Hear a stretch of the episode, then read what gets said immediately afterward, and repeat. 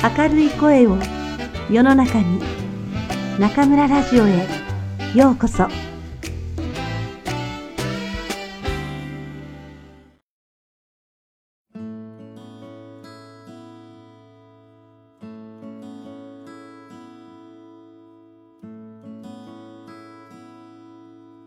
あなたにありがとう。松浦弥太郎。第2章。与え続けていくということ。ちょうどいい距離を見つける。翌日のありがとう。一緒に食事をすることは人間関係の基本です。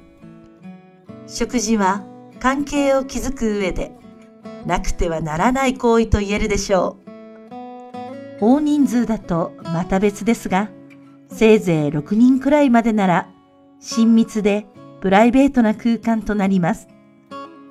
自分を知ってもらうためにご飯を食べる。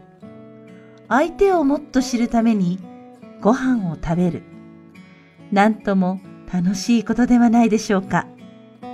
そもそも僕は楽しく食べるのがご飯の基本だと思っています。どんなに手が込んだごちそうでも喧嘩をしながら食べたのでは味もわかりません。どうせ食べるなら大好きな人たちと楽しく食べた方がいいに決まっています。食事の時はできるだけ楽しさを分かち合う話をし、一緒に食べられて嬉しいと態度で示すこと。それも大切なマナーです。食事を終えた時、みんなが、ああ、楽しかった。またご一緒したいと思えるように気を配ること。僕はいつもこの二つに気をつけるようにしています。もう一つ心がけているのは、昨日はすごく楽しかったと翌日きちんと伝えること。別れ際のありがとうに翌日のありがとうを重ねるのです。二十歳を過ぎた頃、いろいろな大人にごちそうになることが多かった僕は何も知らない若者でした。ごちそうになったその時はお礼を言いますが、翌日は何事もなく知らん顔をしていたのです。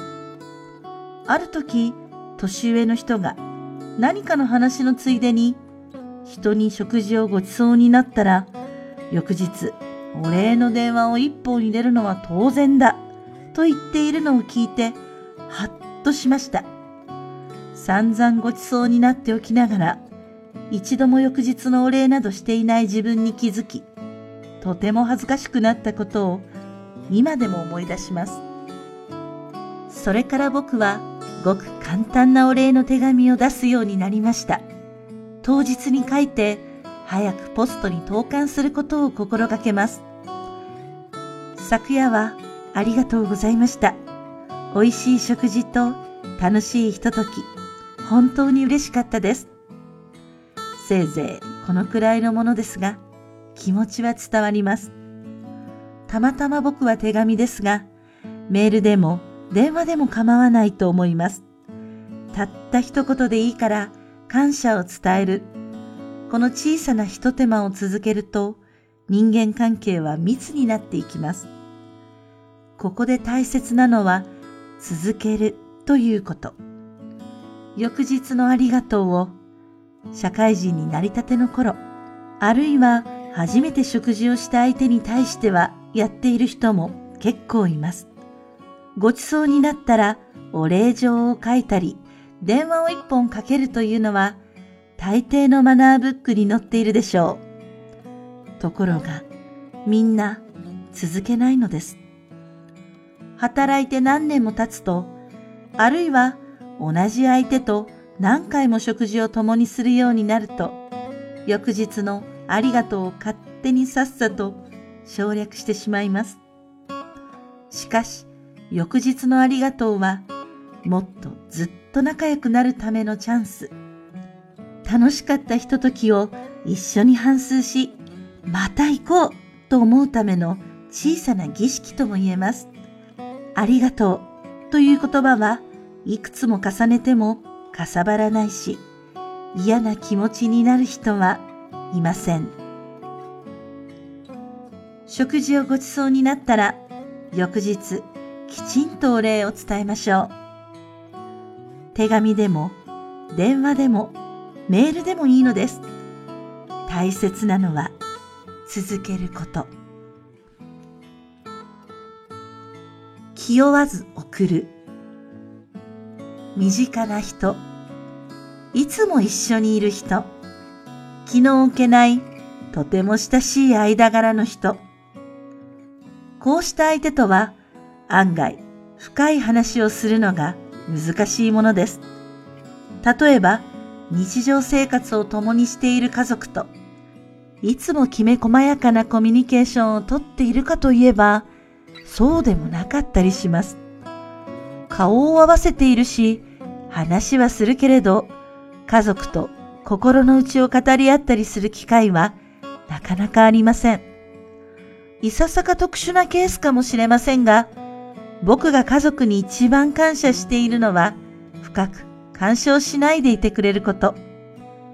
僕が一人で旅に出ても、仕事で帰れなくても、逆にずっと家にいても、あれこれ言わず、静かに見守っていてくれること。見守ってくれることが嬉しいのですから、いつも見守っていてくれてありがとう、と口にするのもおかしなもの。それでも感謝している気持ちは伝えなくてはなりません。だから僕は日常的に気負わず書いた手紙を添えて何かを送ることにしています。好きな食べ物、お花、何かちょっとしたプレゼント。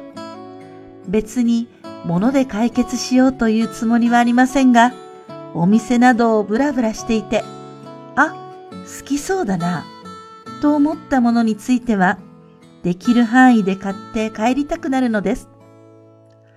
あ、好きそうだな、というアンテナを立てるには、日頃からの観察が大切です。相手のことをじっくり見ていれば、だんだんアンテナの精度は上がります。たとえ気に入らなかったとしても、送るという行為自体は受け取ってもらえます。プレゼントというと、誕生日やクリスマス、何かの記念日にちょっと値段が張るものというイメージがあります。しかし、たまたまその時期が忙しくて、本当に喜びそうなものを探す時間がないこともあります。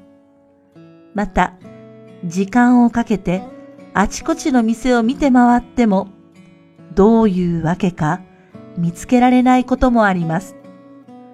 また、特別な日のプレゼントは、どこか習慣的で味気ない。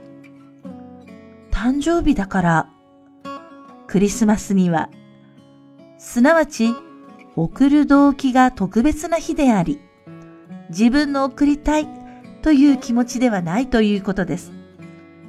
受け取る相手も意外性はありません。だからこそ、普通の日に気負わない贈り物をしたいのです。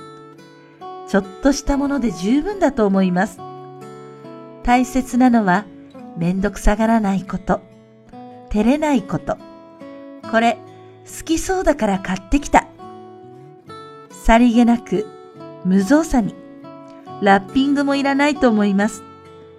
何でもない時に、その人が好きなものを見つけて送ると、相手が友達でも家族でも、ああ、いつも自分のことを思い出しているんだ、と感じてくれます。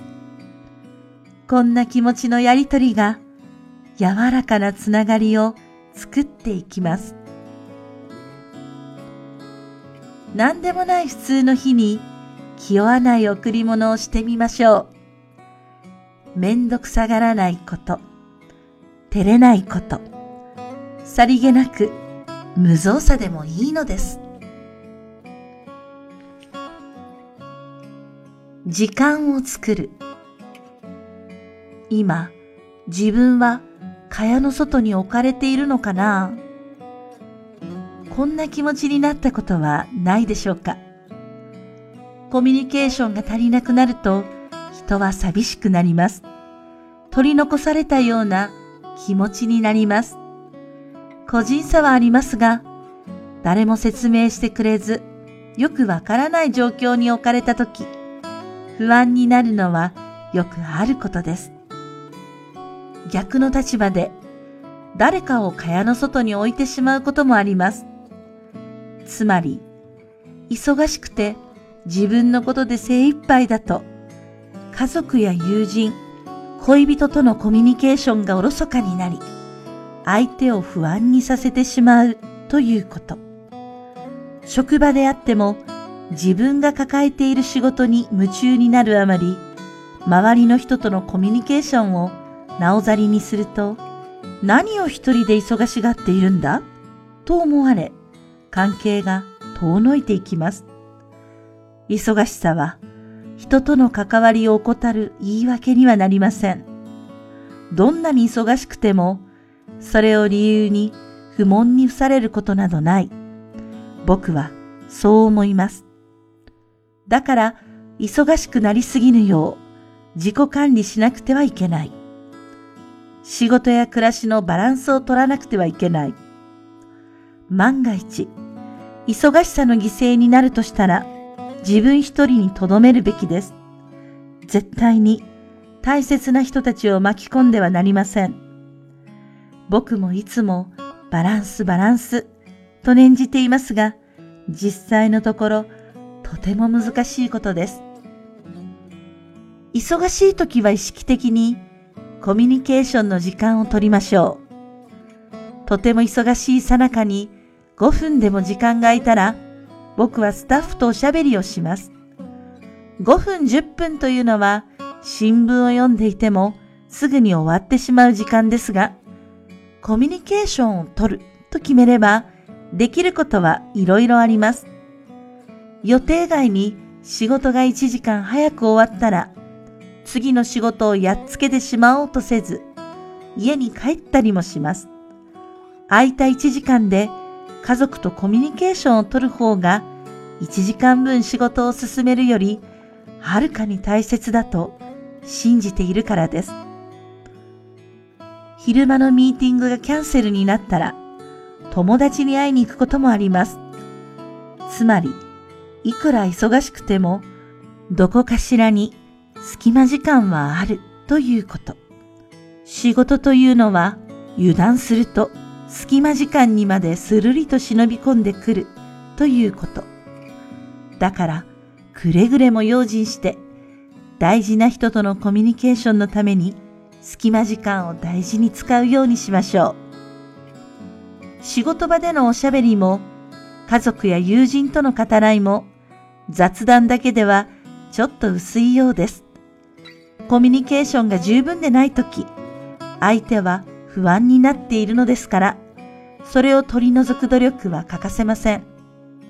僕の場合は、日常生活での小さな約束、話し合ったこと、相手が言いかけていたことについて話すようにしています。〇〇さん、この間の件だけど、5分くらい話さない？こうすれば、忙しい中でも自分とのやりとりを覚えてくれていると相手は安心します。今度ね、考えておくと言ったまま宙ぶらりんにすることもありません。これは家族でも友人でも同じだと思います。この際、全部の話を覚えていられればいいのですが、忙しくて忘れてしまうこともあります。そんな時は正直に相手に聞きます。いちいちメモをするのではなく、頭の中に置いて、忘れた時は素直に忘れたという方が自然だと思っているからです。肝心なのは、置き去りにした会話を放っておかないこと。忘れていそうだと思ったら、まずは相手に尋ねましょう。この間、大事な話をした気がするんだけど、なんだっけ？話しかけて、そのままになっていたことあったよね。すると、そう、〇〇の話をしたよと教えてくれるので大丈夫。